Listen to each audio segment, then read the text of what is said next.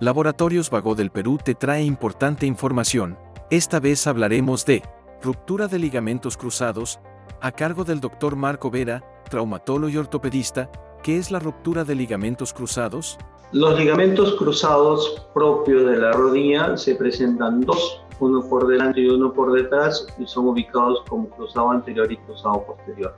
La principal causa de una lesión de estos cruzados son traumatismos directos y últimamente están relacionados a procesos de traumatismo como producto del deporte.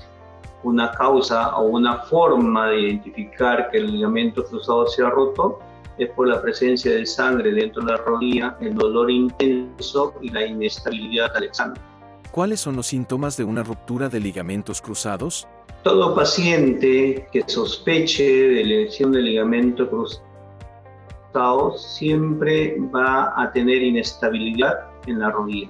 Doctor, subo las escaleras y bajo las escaleras y siento que la rodilla se me va. Eso significa que el ligamento cruzado, tanto anterior o posterior, no está sosteniendo la articulación de la rodilla y eso lo, lo hace inestable inestable para la articulación, inestable para la zona cartilaginosa, inestable para cualquier actividad tanto deportiva como de la actividad diaria. ¿Cómo se diagnostica la ruptura de ligamentos cruzados? Para diagnosticar ligamento cruzado yo tengo una forma dirigida. Primero, averiguar sobre la causa de la lesión, el mecanismo.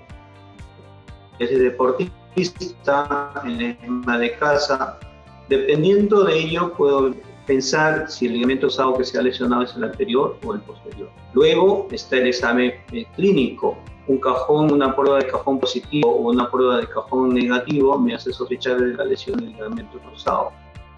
El, test que se, que se utiliza para las pruebas del ligamento están relacionados al movimiento directo sobre la, sobre la rodilla.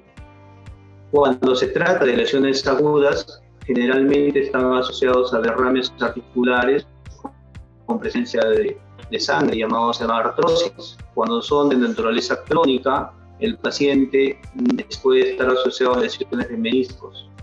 Una forma de tener un diagnóstico de apoyo que nos dé la precisión de las lesiones, si es ligamento anterior o posterior, o lesión de ligamento cartílago asociado, es el estudio a través de una resonancia magnética. Sigue informándote con Laboratorios Vago del Perú. 30 años. Misión que trasciende.